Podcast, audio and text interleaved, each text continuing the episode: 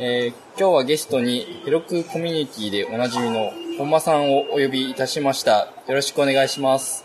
よろしくお願いします。まず自己紹介を簡単にお願いします。はい。あの、まあ、先ほどヘロクコミュニティってあった通り、まあ、私が最近ヘロクコミュニティとして、まあ、岡本さんと割と二人三脚ぐらいでイベントの企画とかあーやったりしてます。で、まあ、本業の方は、まあ、セルフリーという会社で、えーまあ、 CallConnect という、あーはいまあ、し、あの、クラウドの、まあ、電話のコールセンターのようなサービスを運営していまして、まあ、そこで、まあ、 Salesforce 連携とかもやってたりとか、まあ、もちろん、 Heroku で動いてますし、まあ、そういったところで、えー、活動してます。はい。今日は、なかなか Heroku で動いているサービスをはい。使われてるっていうのも、もう、意外と少ないですよね。やっぱ Heroku で自社サービスで、もう、がっつりやってるみたいなのは意外と少なくて、うんやっぱりそこの、まあ、社内システムでヘロク使ってたりとか、うんうん最初はヘロクだけど、あとはもう、そ結構サービス広がってきたら自前で用意しちゃったりとか、まあそうですねまあ、。そういうケースが多い中、うちはユーザーそれなりに来てもヘロクで頑張り続けてるっていう感じですね。はい。そのあたりも、ちょっと聞ければなっていう感じですかね。はい。じゃあよろしくお願いします。よろしくお願いします。えーと、どれからいきましょうか？けネタを、結構用意しましたからね。なんか、きっかけとかは、まずきっかけからいきますかね。えーと、本間さんと私がき知り合ったきっかけって、ですよね、あの、一回お話をしましょうってメッセージをもらったところかそうならですすよね。もうちょっと僕がですね、セールスソースを、まあその時はほとんど知らなくて、うん。で、まあその時に、まあセールスソと連携して、いや、どんどんなんか作っていきたいなと思ってた時に、まずはちょっと知見のある方がこういうの作ろうと思ってるんですけど、ニーズあるんですかね？みたいなのをちょっと聞いてみたいなと思って、まあそこでたまたまツイッターで知り合い、あの、繋がってた倉谷さんに声かけさせてもらって。そうですよね。はい。で、その時はちょっとその辺の話をして、うちも自社サービスで手一杯で、なかなかそういうところもできないよねっていう話をして、うん。で、まあそこで一旦こう、終わった感じでしたよね。そうですね。まあ、その後でもおかげさまで Salesforce 連携とかもリリースできましたし、まあ、そこですごいきっかけとして大変助かりましたっていう、感じです。はい、それは良かったです。はで、その後、ちょっと、えっ、と、まあ、岡本さんと少し、うん岡本さんっていうのは、 Salesforce の、あの、エヴァンジェリストのあ岡本さんなんですけど、そうでまあ、その方ともちょっと話してたんですけども、ヘロクのコミュニティ、もう一回再起動したいよねっていう話をしてて、まあ、そこで、いつでしたっけね？い。えー、開催したのが1月とか1 2月なんで、12月とか今年かとかそこら辺です。ですよね年末年始。はい。それぐらいの時にちょっとやるからっていうので、えー人を、ヘロクでなんかサービスやってる人を知らないみたいなのもあって、ご紹介したと。そういうところからですかね。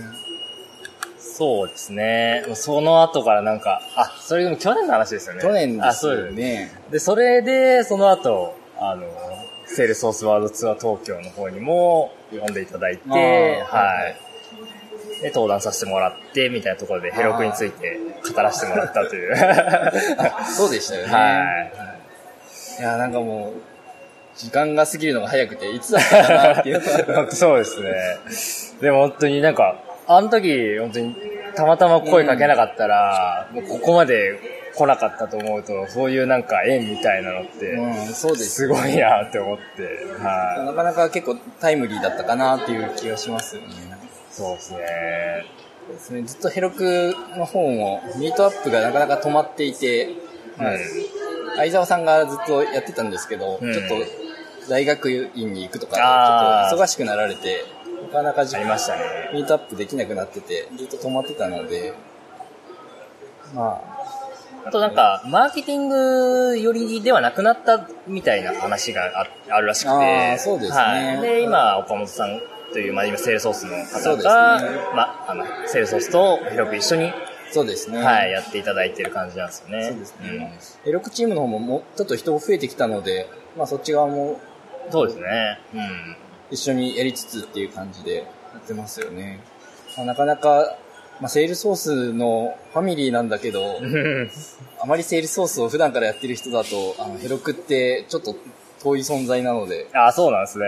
そうなんですよ。うんなので、そっちを一緒にやれって言われてもなっていうのもあったんで、ちょうどその時に、こう、えー、ユーザーグループになるんですかね。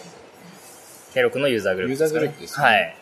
デベロッパーグループっていう呼んでいるので、あの、ほうほうほう。セールソースの、ああ、なるほど。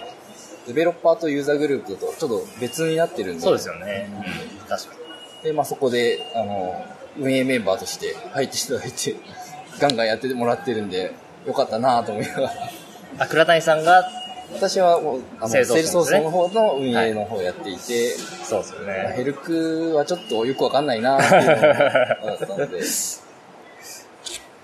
あでも本当に僕、本当にヘロクは5年以上使ってて、ヘロク本当に大好きで、何かいつか貢献したいなと思ってて、うん。今まで、やっぱりなかなかサービスも、まあ本当に1000円以内ぐらいで収まってきちゃったんですけど、まあようやく最近はそれで払うようになってきて、プラス、うんあとコミュニティでもなんか貢献できるようになってきて、うんまあ結構楽しんでるっていう 感じですね。そうですいやぜひ皆さんもちょっとヘロク使いましょう。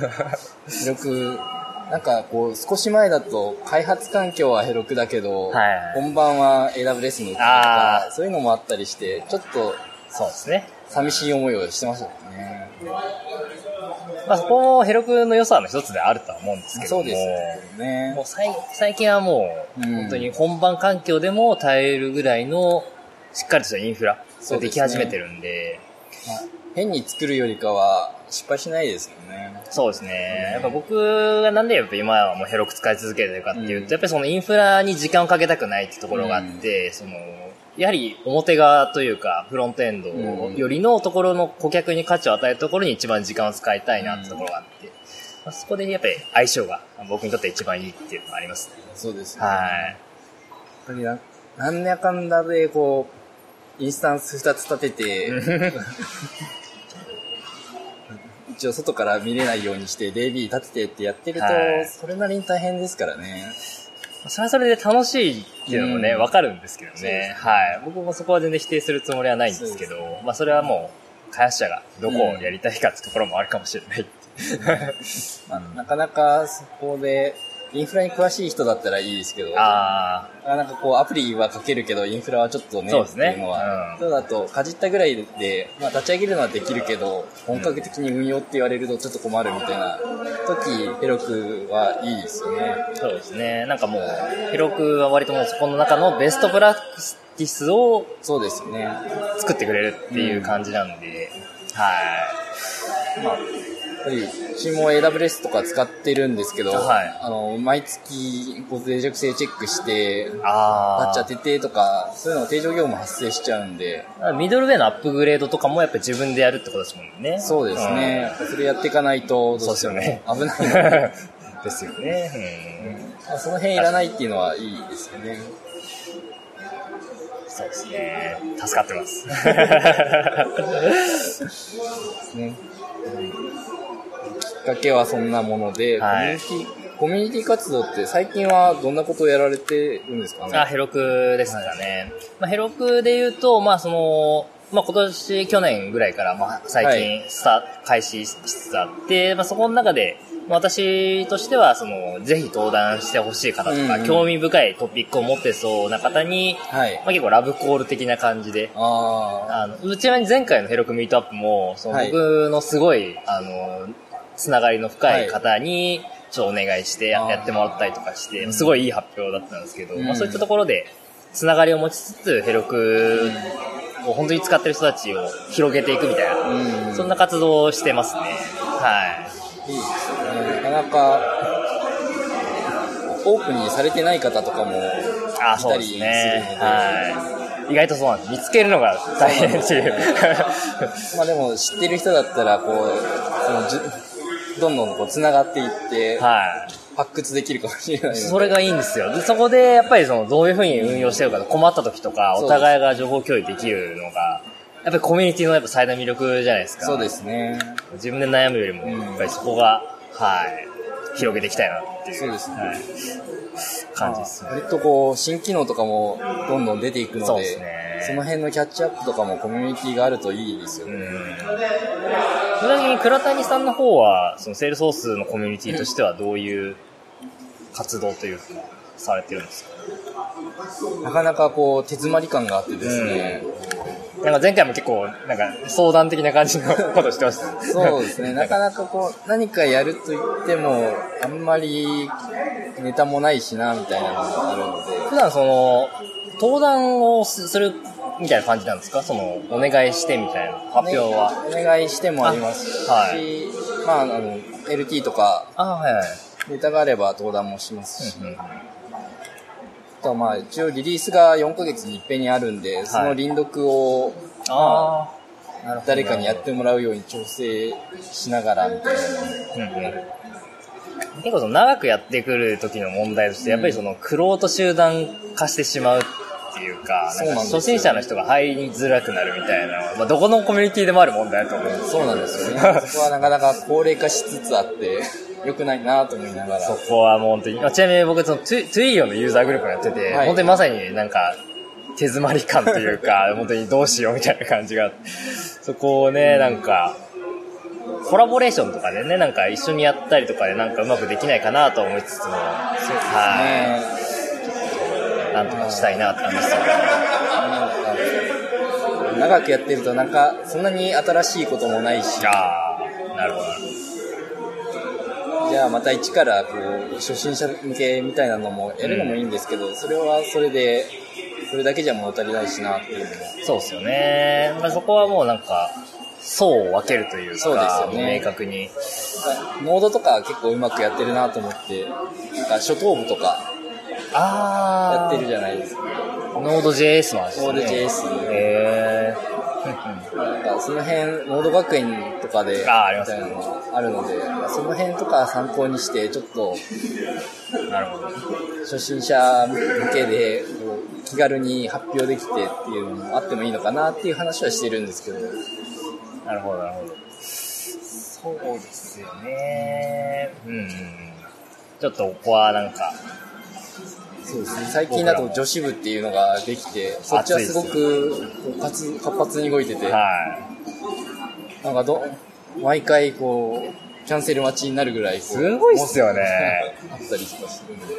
す、本当にすごいと思って、皆さんデベロッパーなわけですよね。デベロッパーだけじゃない。だけじゃないんだ。やっぱりあの、アドミンみたいな、あ、はいはいはい。一緒にやってる感じですね。いやもう本当にセールスソースの幅広い話題を、ね。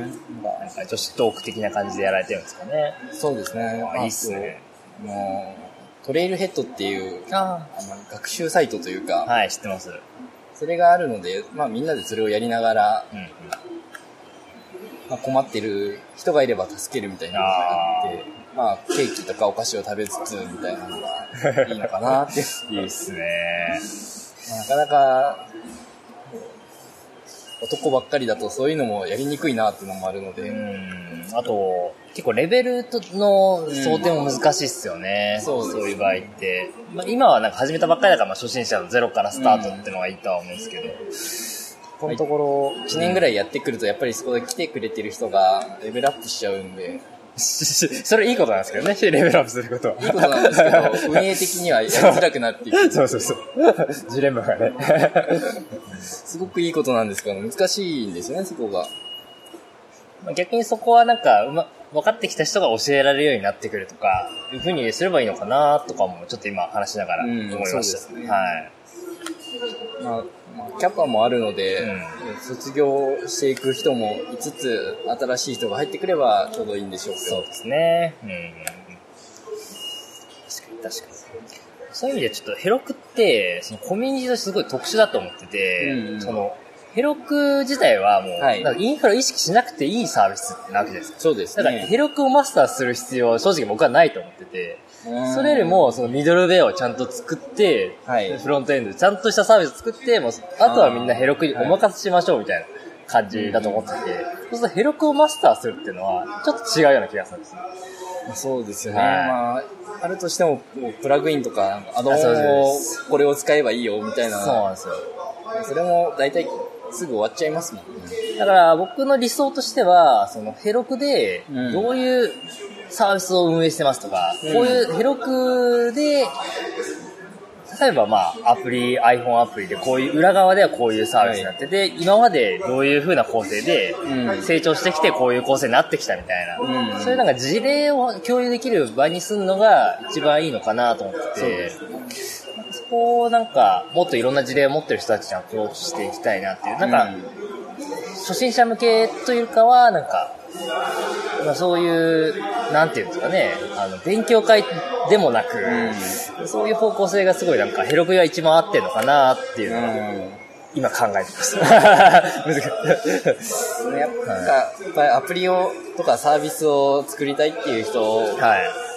に向けてですよね。そうですね。そこでやっぱモチベーションを持ってもらうのが一番大事だと思ってて、あ、これ俺でも、俺にもできそうみたいな。うんだからまあ、そ、そしたら、そういうモチベーションを持った人って、勝手に勉強もしてくれるだろうし、勝手にアプリも作ってくれるだろうし、そうです。そういうきっかけをね、なんか、提供できればいいなっていうのが、なんか今の、今の最大のモチベーションですね。ヘロク使ってくれる人の。そうですよね。やっぱり、あの、全部勉強しようとすると大変なので、はい。インフラから上のフロントエンドからサービスの作り方まで勉強してると大変ですからね。やっぱりそこは、フロントとちょっとバックと、あとはサービス作るのに集中するみたいなことができるといいですよね。そうですね。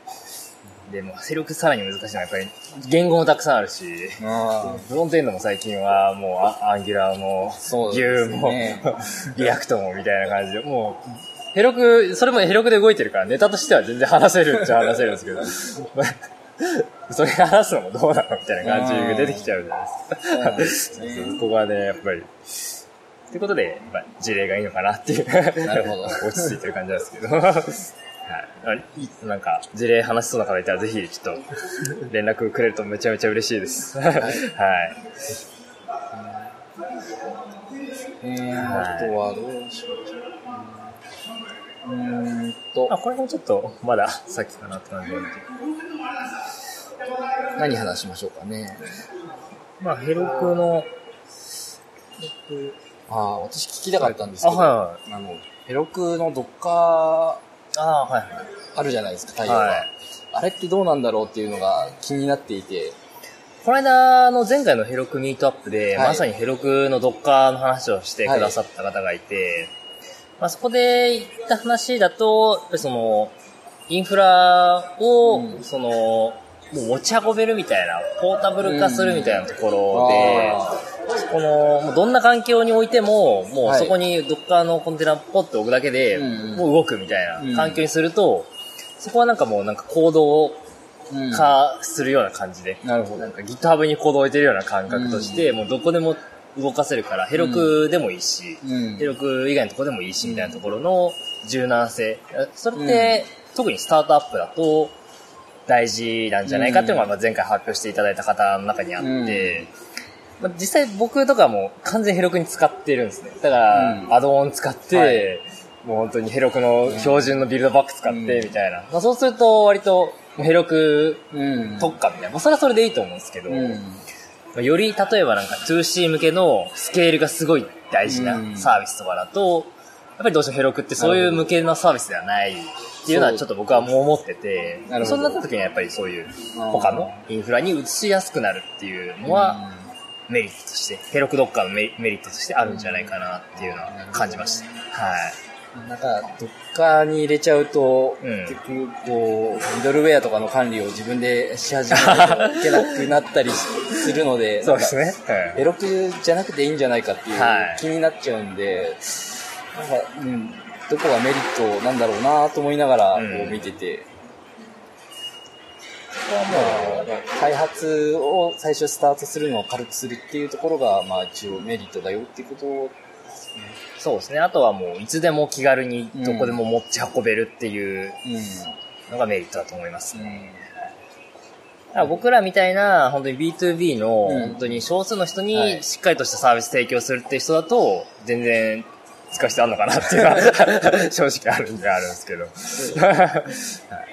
まあ、変な話、あの、ロックインした方が便利ですからね。逆にそれがいい時もあるっていううんところもあるんで。それをしないんだと、ちょっと、魅力が薄れちゃうところもあるので。そうですね。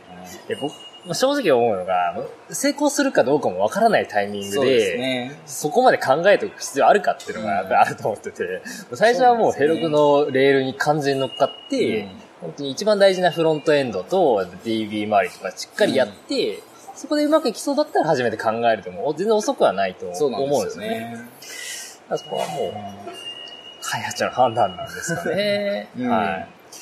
うんうんうんそこでログどうしようとかいうので、悩むのは、絶対出てきますよね、本当に。そあれ、ああいうのってやっぱりみん皆さんそのログどうしようってなったら、そういう、なんですか、フルエントとかやっぱり導入するってことなんですよね。自前だと。う、そうなっちゃいますよね。うん。広くならもうボタン一発ですからね、もうペーパートレイそう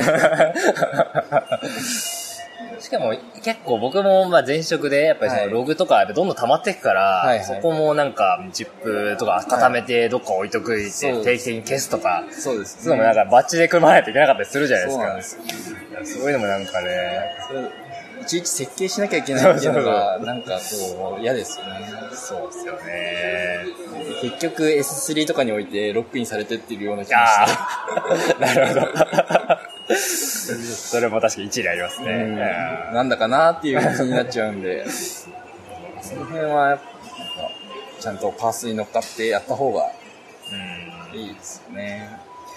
逆にメリットって何なんですか？やっぱりその独自のなんか、あれですよね、テンサーフローとか入れたいとかでまだわかるんですよ。そういうのって、まあ、どうにもないし、そうですねヘロクのあの、うんまあビルドパックで頑張ればいけるとは思うんですけど、まあ、そういうのはね、GPU 使うんだと、やっぱりその GPU を提供してくれるクラウドサービスにちゃんと乗っかった方がいいですからね。うん。だったらわかるんですけど、うんなんか普通のウェブアプリで、うん。わざわざ、ね、なんか EC2 使うみたいなうんところはやっぱりあるんで、そこはなんか、僕、僕、これ結構僕の使命だと思ってて、もうそそこはもうヘロクでいいじゃないですか、うんみたいな。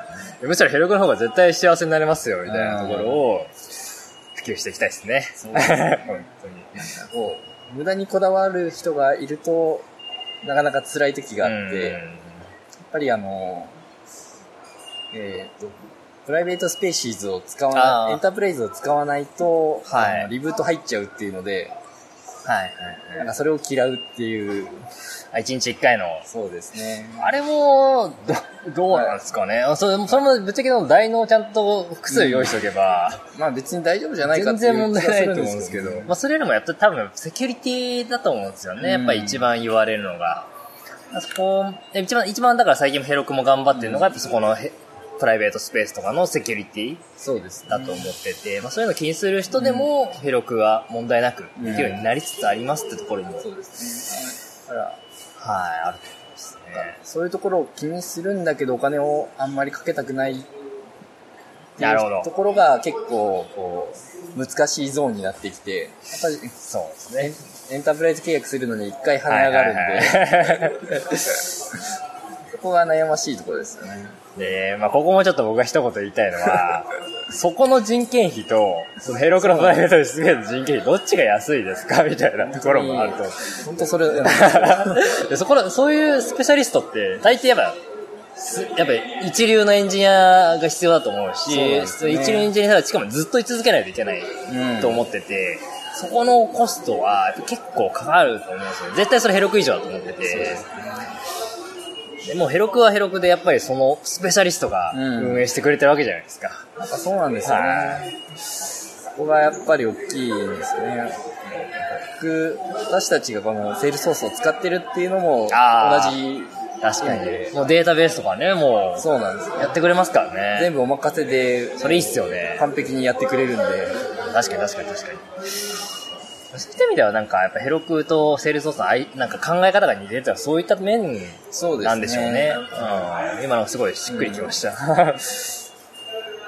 認証サービス作るっていうだけでも、もそうですね。う嫌になるんで。あれもね、なんかやっぱユーザーごとに、やっぱり個別のそうですね。認証情報を持っておかないといけないですもんね。うんまあ持ちたくないですし、そうですよね。攻撃とかもすごいですからね、や、本当におっしゃる通りです。うんうんうんなかなか難しいです。まあでも、そういうのは、みんな知らないからなんですかね、単に。僕はそう思ってるんですよね。なんか、選択肢があれば、多分、普通にそっちを選、ヘロクを選んでくれると思ってて、知ってる。知らないだけだと思ってるっていうのが正直あるんですよ。違うんですかね。わかんないですけど、やっぱり露出度は違うっていうのはありますよね。そうですね。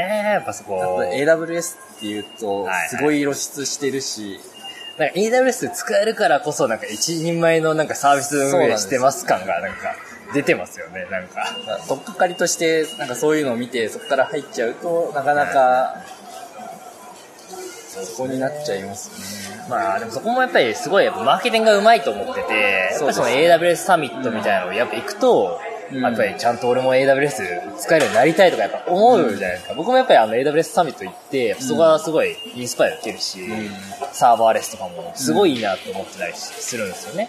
そこはなんか、最初どういった世界に出会うかってところもうん大事だと思うんで、そうなんですよね。コミュニティですよね。まあ確かにコミュニティが強いっていうのも、一つ選択の要因になりますよね。やっぱりだって判断できないですもんね、初心者の方が何がいいって言われて、自分で判断、いろいろ見るわけにも時間もあれだし、初めて出会ったものが、ままずやってみようってことになるわけなんで、やはりその、初めて出会った時にいい印象を与えるかっていう。なかなかこう、アメリカでやってるサービスだよみたいなノリだと、日本だとちょっと使うの大変なのかなっていう印象は持っあと、やっぱりその日本語のドキュメントとかも絶対あるじゃないですか。で困った時に、 Stack Overflow 検索すれば、うん日本語でも出てくるみたいな。うん。誰かがブログ書いてくれるみたいな。うんそういうの大事ですよね。そうですね。AWS はそこがやっぱ絶対強いじゃないですか。もう困ったら絶対出てきますよね。そうなんですよね。はい。玉石混合になっちゃう問題はありますけど。確かに確かに。で、やっぱり、ヘロクも、でもヘロクも結構ね、最近はキータとかでも出始めてきているのはいいと思う。僕も書けるならどんどん書いていこうと思ってるんで。そうですね。楽すぎてそんなに書くことがないっていう問題があるんで。なるほど。それ一理ある。別に書くことないよみたいになっちゃうんで、そこ難しいところなんですよ。なるほど。うんそれも確かに課題としてあるかもしれない。なんか、もう、フロントエンドで、アンギュラーってすごい検索数が多いっていうはい。のがあって、それは使われてるから検索数が多いのか、難しいから検索数が多いのか問題。なるほど。そうですよね。結局よくわかんないからみんな検索してたんじゃないかみたいな。まあ、アンギュラーちょっと、2になってまたちょっと違うんでしょうけど、1の時はなんかそう、難しいから検索しまくってる人が多いんじゃないのっていうか僕も結構ワンの頃使ってたんですけど、うん結構苦労しましたからね。今は割とそういうの整備されてきて良くなってきてるとは思うんですけど、そうでそういうのはまあ新しく出てきたものの宿命だとは思うんですけど、そうですねうんそこは興味の続く限りやっていけば、それはそれで楽しいってのは大事ですからね。うん興味。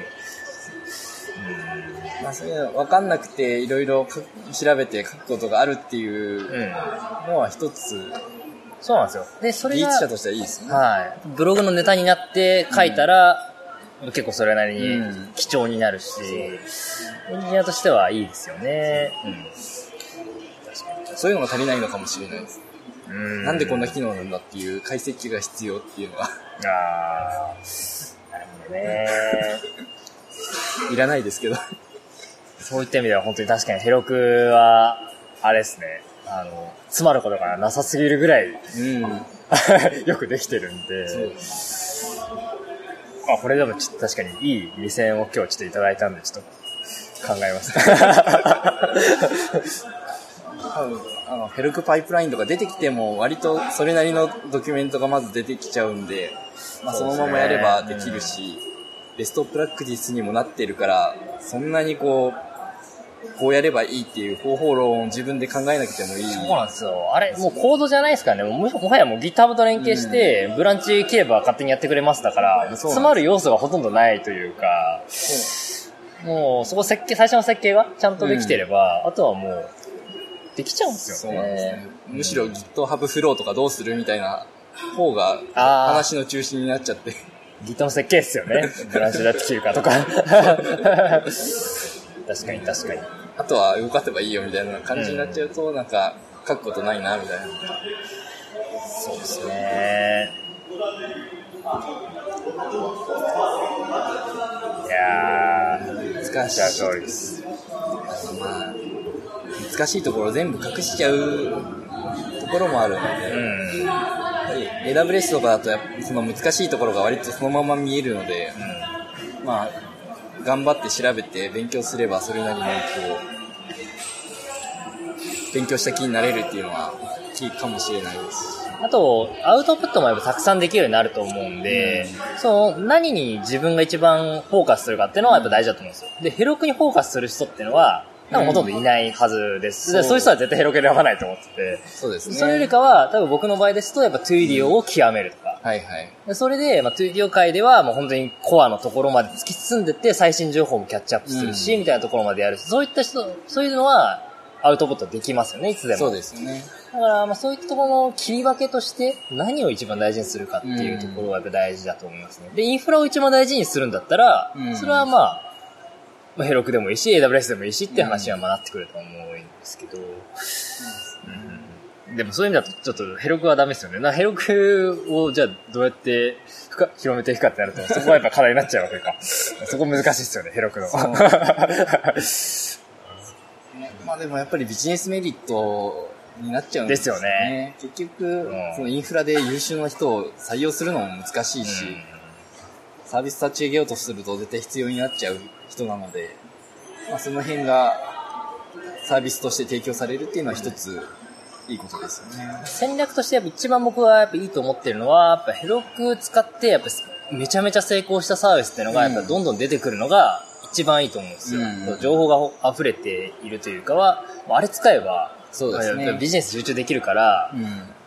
まあそれは成功できるわ、みたいな。そんなところが、なんか当たり前になってきてほしいなっていう、うん共通認識みたいな。そうです。はい。まあそのためにはちょっと先陣切ってやっていくしかない。はい。まあ、そういう意味だと、こう、ヘロクを使ったからん、すごく早くサービス立ち上げましたっていう人と、はいあとはこう、卒業していく人がそううまく発表できるっていうのがいいです。ああ、確かに確かに。全然卒業していくことは悪くないと思うんで、そうですよね。その初期段階で、そうですよねヘロクを使ったからこそ成功できたんですみたいなところを、なんかもっと発表していってほしいですよね。そうですよねうんでそういう人って、本当に創業初期の、本当に一部のエンジニアしかいないんですよね。うんだからそういう限り少ない人たちがうまくつながって、つながれて、コミュニティとして盛り上がっていけばなーっていうのがすごい、まあ難しいんですよね。そしたらやっぱ AWS も行っちゃったりとかするんで。でもやっぱりそういう人も、こう、大きくなったサービスはそっちに移すけど、うんまた次に始めるときはあ、またヘロクを使ってっていうことですからね。まあそういう意味では、本当に、この間、セールスースワールドツアー東京で一緒に発表したトレタの増井さんとかも、メインは、まあ今 AWS で映ったけど、うん。そういう社内向けのツールは今でも広く使って、うん。バンバン使ってますみたいな、まあそういう事例もどんどん出てきてほしいですよね。そうですね。うん。確かに確かに。うん。これは社内、そうですね。社内ツールとしても、なんか使えるようになっていければ、まあ、そこだったら多分セキュリティとかが出てくるとは思うんですけど、うんそこさえクリアすれば、もっともっと事例が増えていくとは思いますね。ですね。社内ツールも、あうん。うん、どうですか？ちなみに社内ツールで導入をしてみようとか。社内ツールってなると、 Salesforce の上にパッケージがあるのが一番楽だなっていうのが、あ、そういう感じなんですか？できればそっちか、まあ、うん、なんか自分たちでサーバーを持っとか、うんなんかそういうのはしたくないなっていうのはあります。あ、そっか。メインの DB もやっぱセールスソースだから、もう、表側のアクセスだけでいいからセールスソースに乗っせた方がいいみたいな。そうですねそういう話か。あなるほど、なるほど。結局なんか SARS に集まっうん集めたいっていう、うん社内のところにコストかけたくないので、うん。ああ、わかります。それでね、また、よ、他のところに時間使っちゃうのもってのもありますからね。まあ、社内のことにエンジニアのリソースが使えないっていう問題もあります。あ、そうなんですね。で、エンジニアの採用も厳しいので、やっぱり、取れたんならちゃんと自分たちのサービスにうん。価値を増やすような作業に使いたいっていうのがるほどな。るほどそこもなんか会社の方針としてもいろいろあるとは思ってて、で、まあ、結構うちの会社だと最近すごい頑張ってるのが、はい。その、オムニチャンネルのうん。顧客管理みたいなところ、うんうんうん。まあ、ここはすごい製造数でも当然のように頑張ってるところだとは思うんですけど、うん。僕らもすごい頑張ってるのが、まあ、メールで来たお客さんと、はい。電話で来たお客さんとかをみんなもう CRM に集約して、うん。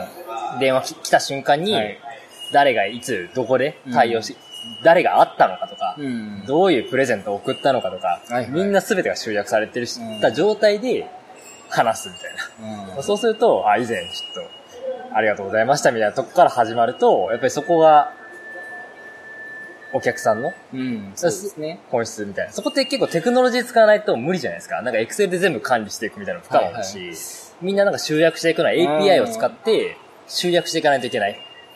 ここをなんか僕ら今すごい頑張ってますね。うんみんなそういうのもセルスソースでできちゃうってことか。ある、ある程度セールソースでできちゃったそうですよねいや、そこがやっぱすごいところですところなんですよね。僕も最近そこの CRM の本当の価値っていうのは僕はそこだと、ようやく、ようやく分かってきてっていうか。そうです。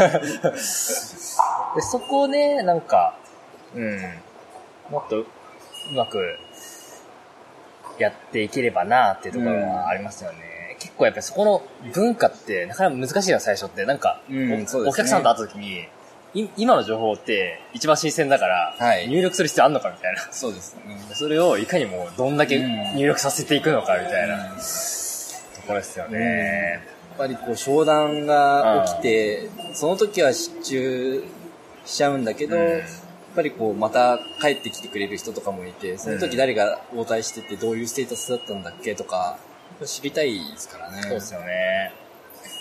確かに確かそうですね。に。そこで、このカスタマーサクセスの話にちょっと、ぜひちょっと移っていきたいな、みたいな。ーこれを思ってるんですけど。私も、うん。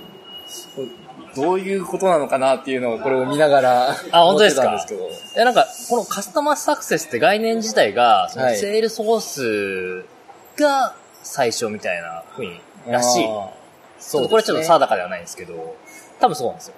で、僕が、この間、あの、セールソースのはい。CCO ですかね、チーフカスタマーオフィサーっていう概念があるらしくて、はいはいその方が書いたカスタマーサクセスって本を、はい。これちなみに英語しかないですよね。あ英語で頑張って読んだんですよ。で、そこで書いてあったのが、その、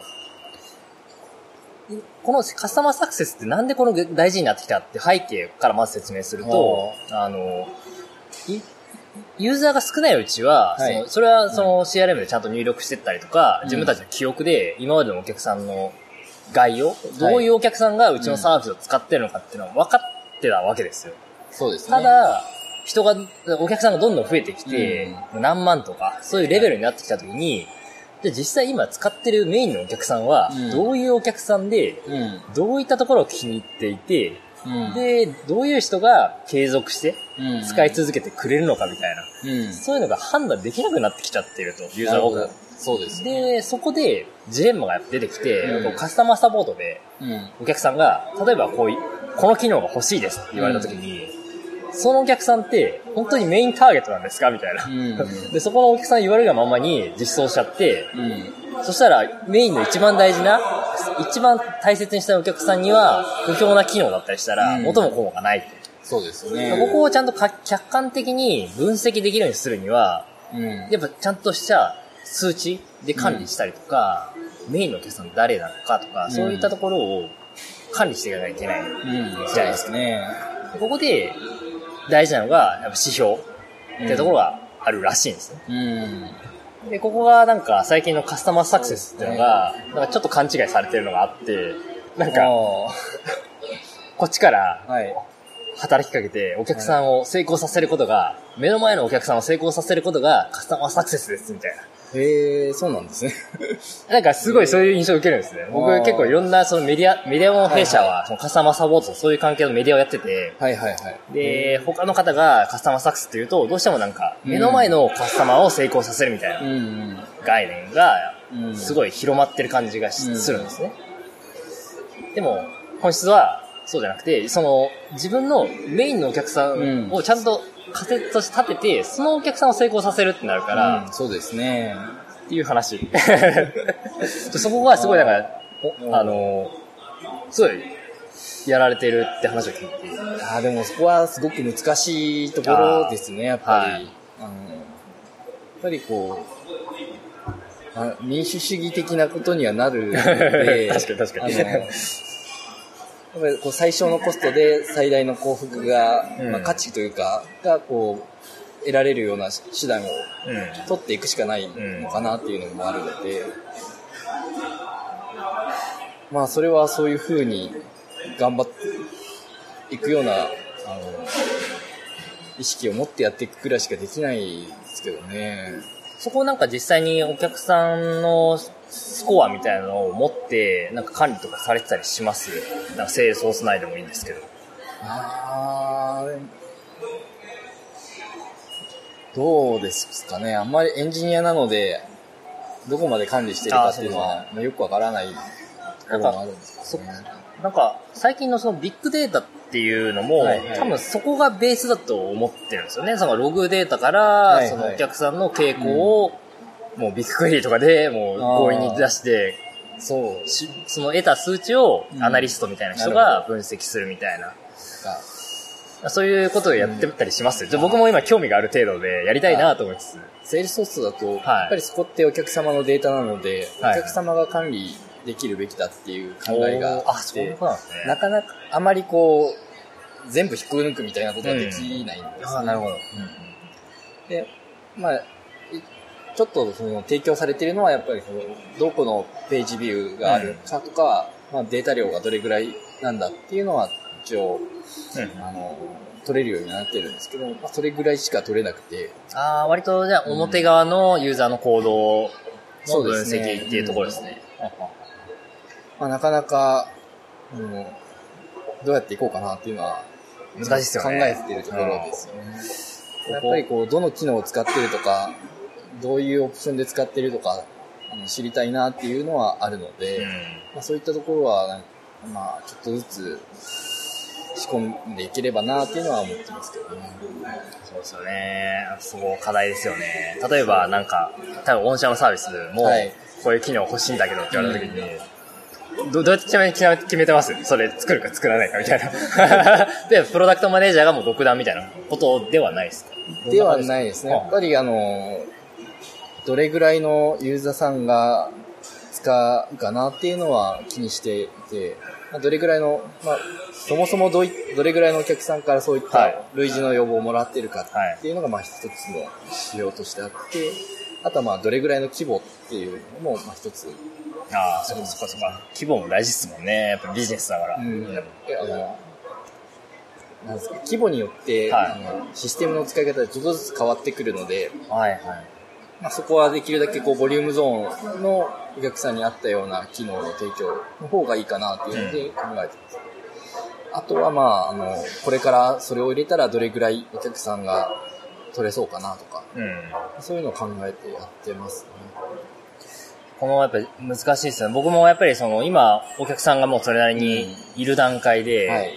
で、まあ新規の話になると、はいどうしてもめちゃめちゃ慎重にならざるを得ないってところがあって、今のお客さんが何うん。気に入ってくれてるかなっていうのを考えたときに、まあ私たちの中ではシンプルさなんですよね。うんうん。だから何か作っちゃうと、うんその気にしてたお客さんは、なるほど。そのシンプルだったのが好きだったのにみたいなうんところで、まあ、逃げていってしまうと。で、そういうお客さんを僕は、僕らは大事にし続けたいなと思って、そこで、うーんっていうところで、うんなかなか新機能開発も、いかに気づかれないぐらいなレベルの、だけど便利になったみたいな、ところの、本当に Google 検索の改善みたいな、そんなレベルの改善をしていきたいなって思ってる感じなんですよ。うん。まあ、確かにあの B2B とだと特にそうなんですけど、はい。あの変わることが良くないことっていうのはあるので、イヤホンしてね。うん。その辺はすごく気にしていて、できるだけあのオプションにすることが多いです。あ、オプションか。ねなるほど。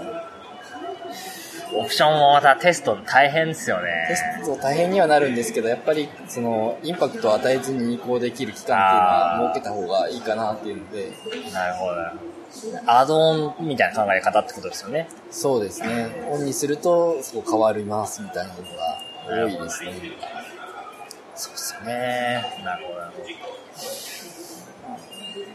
まあ、そういった意味で僕らの一つの戦略としてやってるのが、もう、例えばなんか、うちによく来るのが、なんかチャットもできないですかみたいな、はい結構根本からずれるような質問もよく来てはいくるんですけど、あのそういうのはもうみんな外部のサービスに任せちゃうみたいな。そうですね。はい。そういったところで、まあ、連携っていうのはすごい頑張ってて、うんこういうサービス使えば、うん。もう全然御社のやりたいことはできるんで、ぜひ連携してくださいみたいな。なんか僕らが営業してるみたいな感じになっちゃうんですけど、うんそれはそれで、その、API コミュニティ的な感じで盛り上がっていけばいいかなって思ってて、だからこれからの SARS っていうのは、そういうやっぱ API を中心に、自分の足りないところは、もうどんどんと他が補っていくみたいな。うんそうですね。まあ、そこをなんかうまくやっていければ、なんかより良い世界になっていくのかなと思ってて、でそこで、なんか API 公開しないとか、うんまあそれはなんか、まあ、会社のポリシーとしてあるとは思うんですけど、そういう閉鎖的な感じだと、なんかなっていうところがあるんですよね。まあそこはやっぱりセルソって一番すごいうん。公開してるところだと思っててね、まあそういったところのやっぱり成功事例をちゃんとね SARS、他の、日本の SARS も、どんどんなんか、そういう API をどんどん公開していってほしいって。うん はい。今回ちょっとデベロッパーネタなんで、そういうね、API ちょっとぜひ皆さんも公開、僕ら使いたいんで。はい。そうですね。あでも、一応うちもサービスとして、こう、API を公開公開したいよねっていうのもありはいあるんですけど、やっぱりこう、なかなか整合性を保つのが大変だったりとか、あまあ、それを公開するためのリソースも取っていかないといけまあないっていうののがあるので価値がね、やっぱり説明しにくいっすよね。うん。で、まあ、その中でもやっぱり、エコシステムというか、まあ、うん一緒にやってくれるパートナーさんもいるしっていうので、最近、ちょっとずつそういうのを増やしていってる感じはあります。やっぱりこう、帳票を作ろうっていうと、その帳票を作るツールの方に任せた方がうん綺麗にできますし、ですよね。こう車輪の再発明してもしょうがないよねっていうのもあるので、で、僕はね、最初は API は作らなくていいにしても、うんウェブフック。はい。少なくてもウェブフックだけはなんか欲しいっていう。あーなるほどウェブフックの柔軟性ってすごいあるじゃないですか。すねとりあえずデータ投げといて、うんもうあとは好きにしてみたいな感じで。その URL の設定も、それはもうお客さんの責任としてちゃんとそこはセキュアなところにウェブフックやってくださいねって言っとけば、うんとりあえずいいじゃないですか。API とかになるとやっぱ自分たちで作んないといけないから、ちょっと大変になっちゃうけど、Webhook はもう、一発じゃないですか。それだけでも本当に助かるんですよけどね、うん。っていうところがあって、まあ、ぜひちょっと、デベロッパーの皆さんお願いします。僕らやっぱり CallConnect、Connect っていうのは、はいはい。割とそういうポリシーでやってて、はい。ぜひっていうところですね。うまあでもそういうのをアメリカの企業はうまいですよね。そうですね。うん。まあそういった意味でも、その、ザピアとか、うん。そういうなんかもう本当に連携だけのためのサービスみたいなのも出てきたりして、あれもすごいっすよね。すね。発想が。うん。その辺は、日本はあん。まりこう、得意じゃない感じがして。絶対そうなった方がいいいいはずなん。ですよ。だってお客さん。にとってはなん。か使わない機能まであるようなさ、もう使でそれでなんかね、余分にお金払うっていうのも、あ、でも他のサービス使って余分にお金払うのまあ、どちょっとどうなのかってのもありますけど、ただ、連携さえできれば、なんか同じお金を払って、なんか劣化のものしかあ提供できないっていう状況が、そうですね。それに特化した方が、例えば僕らで言うと、やっぱりその、電話だけやってるんで、はいはい。もう音質とかめちゃめちゃこだわるし、うんその電話の柔軟性とか、はいそこだけにフォーカスできるんで、そうですね。そういうやっぱり特徴ありますよね。僕らがチャットやり出すと、やっぱりそこはね、どっちがなんか極めていくんだみたいなところになっちゃうから、まあ、伸びてきて、まあ、そこもカバーしていこうっていうところまで確保できればいいですけどね。そこはやっぱりエンジニアどんどん増やしていってやるっていうのも戦略の一つとしてはそうです、ね。あるとは思います。はい、そこはもう否定はしないんですけど、そこで勝てる自信があればっていう。そうですね。チャットの世界も、割と奥が深いんで、うん。すぐパッと出で、それなりの地位を築けるっていう 領域じゃないですからね、もう。そうですね。やっぱり最近流行りはチャットってのも、まああるにはあるの。は、僕らも全然そこは否定するつもりもないですけども、それでも、電話大事だと思いませんかっていう。まあここはなんか、サービスのポポジショントークになっちゃうんですけど。エンジンはまあ嫌いなのは、まあね、まあみんなそうなんですけど、その、まあその、リアルタイムで困,、うん困った時に、はい。チャットで質問しますかっていう。もう大抵チャットはもううん。10分、20分待つのは当たり前だし、まあ、そういった時に電話で一発で解決してくれるような人がいてくれると、うん。で、またこれがまた問題で、なんかオペレーターの人が全然知識なくて取り次ぎばっかりだったらメールの方が良かったみたいになっちゃうんですけど、そうですそね。こをちゃんとなんか僕らのサービスうん提供するお客さんは絶対そういう風にはなってほしくないと思ってて、もう一発ですぐ解決できて、本当に良かったと。このサービスは使い続けたいみたいな。ああ。これが究極のカスタマーサポートだと思うんで、そうですよね。そういう企業を増やしていきたいなって。うん。愛される企業を増やすっていうのが一応僕らのミッションとしてあるんで、はい。ちょっと、まあ、なかなか、どうしていけばいいのか難しいですよね。やっぱり、そのいきなり詳しくなれるわけじゃないですし。そうだから、その、やっぱ愛される企業の条件としては、はいやっぱ継続、勤続、あの、働く期間うん。が長い平均、あれ、継続年数でしたっけ？勤続年数でした年数。が、高い企業じゃないと、やっぱ愛される企業の条件にはならないっていうのは、僕は絶対そう思ってます。なるほどはい。これはもう反応されるかもしれないですけど、そうじゃないとやっぱりねノウハウ溜まっていかないし、そうですよね。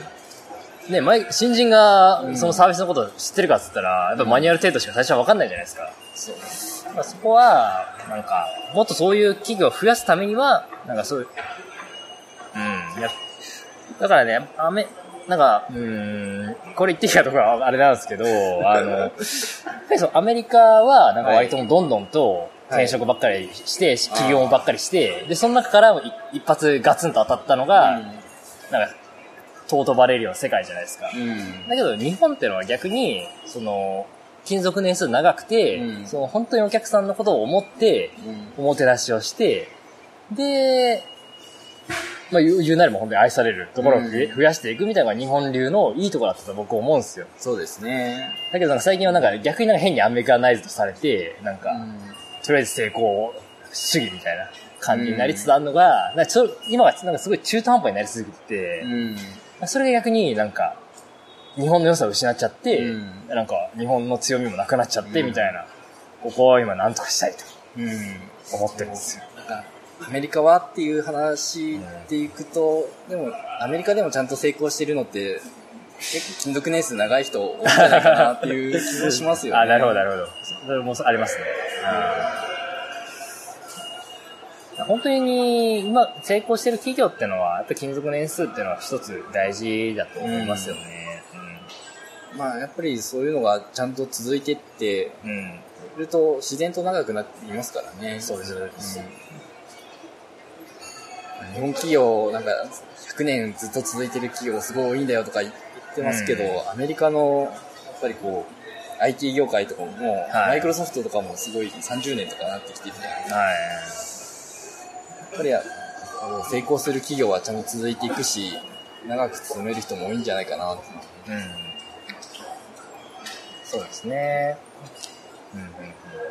でも、これがネットの世界で通用するかどうかっていうのがまた一つ難しいところだと思ってて、ね、変化が激しいから、そのずっとね、継続年数長い人は、うん。やっぱりもうなんか、まあ、俗に言うメーカーのさんの人たちみたいな感じの、今のね、すごい危機になっちゃってるじゃないですか。うん。やばいみたいな、日本のメーカーやばいみたいな。ああいう風になりか、なりかねない危険性もあるんで、そこはなんか一長一短だとは思うんですけど、うんそれでもね、やっぱり任天堂みたいな、やっぱり飛び抜けたところもあるわけじゃないですか。あああいったところをなんか、もっと増えていけば、日本のプレゼンスはまだまだ可能性は僕はあると信じてる。はい。何なんでしょうね、でも。うん。何なんでしょうね。ああの、違い何なんでしょうね、本当に。任天堂が本当にすごすぎて、ほんうんリスペクトでしかないですけども。すごいっすよね。そうですね、まあ、なんか、ダメだダメだと言われるソニーも、まあ、プレステ4売れてるし、うん。まあ、すごいよな、とか、そうですね。まあ一つの条件としては、なんか、もうみんながやっぱりあの会社すごいみたいなうん。風なところですよね。結構、自分の会社が好きな人が多い企業はああ。いいのかなっていう気がします。大事です、それは。給料とかじゃなくてね。そうですよね。心からなんかこの会社と一緒になんか成長していきたいとか、なんか今の仕事が最高に楽しいとか、うん。そういったところもね、大事というか、ね。うんうんうんまあ、そういった、こう、やる気のある人が、やる気を出せる仕事をずっと提供できるっていう会社っていうのはやっぱ強いのかな。そうですね。これがね、やっぱりそのサービス運営になっちゃうと、ん結構、その、止まっちゃいますよね、なんか。うんその最初のスタートアップはね、もううん01だから、もう、めちゃめちゃ楽しいじゃないですか、会員制にとっては。でもそこからね、ユーザーがついてくると、いや、待てよと。運用フェーズに差し掛かってきて、あれみたいな 感じに、ね、なっちゃうんですよね。01が得意な人と、1から100が得意な人がそうですねはい違ったりするしね。で僕も今までは完全01の人間だったんですよ。はいだから、その起業する前とかうんは最高に楽しかったんですけど、うん今とかはどうしても運用フェーズになってうんきてはいるんですけど、それでもまあさっき言ったような、あの、裏側のうんうん。お客さんをより幸せにするための基盤みたいなのは01でまだできるんで、うん。そこをすごい今楽しんでるというか、うんそこの、だからまだまだなんか、一重のフェーズでもそういう楽しめる場所があるはず。うん。まあ、それはずっと楽しみを持てる人は楽しみ持てると思います。そうなんですかね。うん。まあ、とはいえ、一人じゃ回んなくなるんで、あはい人増やして、まあ、一重が得意な人とか、うんまあ、そういうの人を補充しつつ、そうですね。自分の得意なところに集中していくのかな。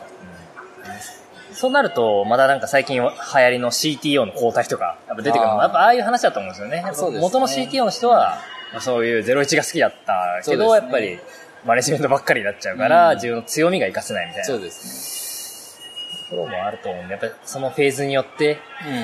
うん、ってのはありますよね。まあそうですね。なまあ、そういう、まあそういうフェーズになってくると、まあ、交代して、はい。まあ R&D 的なああ、新規事業うんに行くっていう方が、まあいいはいいですよね、やっぱり。倉谷さんはちなみにどういうタイプなんですか？よくわかんない。割となんか何でもできますみたいな雰囲気でありますよね。うんバタバタする人なんで なんかすごいなんか、僕の印象だと、なんか困ったらとりあえず倉谷さんに聞けみたいな、そういうポジションっぽい感じがそそんなことないそんなことないですか？もっとすごい人がいる。あ、そうなんですか。50ぐらいの、うへちの CTO とか。おーじゃあもう困ったらもう何でも聞けるような人がまだたくさんいるそうですね。素晴らしいですね。レジェンドみたいな感じになっちゃった。やっぱりそういうなんか尊敬できるような人みたいなところも一つうんモチベーションになりますよね。あーそうですね頑張ろうみたいな、なりますよね。確かに。いや、素晴らしいですね。ねなかなかこう、大きくなるっていうのも、なんかよくわかんなくなりますねうん。ちなみに、どんどん、今結構人どんどん増えてってるフェーズなんですか？そうですねお。今50人超えたぐらい。おすねそれって、例えば1年前は何人ぐらいでって感じなんですか？1年前、よく覚えてないんですけど、多分半分ぐらいだったと思う。ああ、そういう意味ではやっぱ結構どんどんと来てますね。そうですね。そうすると、じゃあまた教育をどうするとか、そうなんですよ。ええやっぱりどんどん出てきますよね。なんか、また給料をどうするとか、いろんなね、なんか、ひ人のつな、なんか、より満足して働いてもらうためにはどうするとか、なんか制度の話とか、そうですね。やっぱなそうか。本、本業、サービスに集中しなきゃいけないのはもちろんなんだけど、それ以外のところっていうのがどんどん出てきちゃうじゃないですか、時間が。そここがね、スタートアップの運命だとは思うんですけど。そうですね。まあ、でも、まあ、そういう人も入ってきて、そういう人は得意な人も入ってきているので、ああ、そうです。うん。そこは任せつつ、うん。自分の得意なところをちゃんとやってるまあとはいえ、やっぱりこう目が届かなくなってくるので、そこは怖いですよね。ああ。そこ、そうなんですよ。僕らも、僕もそこ非常に恐れてるというか、うんところがあって、なんか、最初、まあ今、今でも3人続けてる理由は、うん。やっぱりその、最初に持った思いみたいな、うんこういう人のためにサービスを作るんだ。こういうサービスのためにこのサービスあるんだって思いを、やっぱりどうしても人が増えていっちゃうと、例えば営業さんが来た時に、うん。全然違うような感じでお客さんに説明しちゃって、はいはい全然僕らのターゲット時代のお客さんがどんどん増えてきちゃって、うんで、そうするとそのお客さんの要望を叶えるために機能を開発しちゃって、うんそうするとどんどん最初の思い何だったんだっけみたいな感じになっていくと、それって初期のお客さんも同じようなことを思うようになるはずなんです。そうですね。あああの時のあのサービスが良かったのになみたいな。うんだからそこをなんか、顧客を裏切らないようにするために、うん。まあそれはだから、あの、会社の思想みたいな。うん。な、何ですか、あの、ビジョン。ビジョンとか、そうそうそう。ああいうの決めるのは多分そういうの、そういうのが理由だと思うんですけど、そのビジョンの浸透もう、ん。めちゃめちゃ難しいじゃないですか。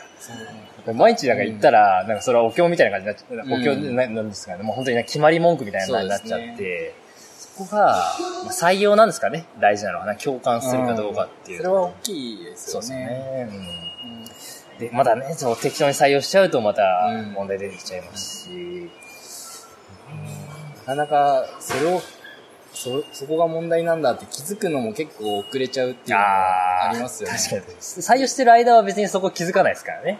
やっぱり創業メンバーとかだけでやってると、うんみんな同じ価値判断で。自然と判断してうん進んでってるんで、そこ気づかないんですよね。なるほど。え ーなんか違うなっていうのは、何が原因なんだろうっていうのが、なんかわかんないっていうか、うん結構ありますね。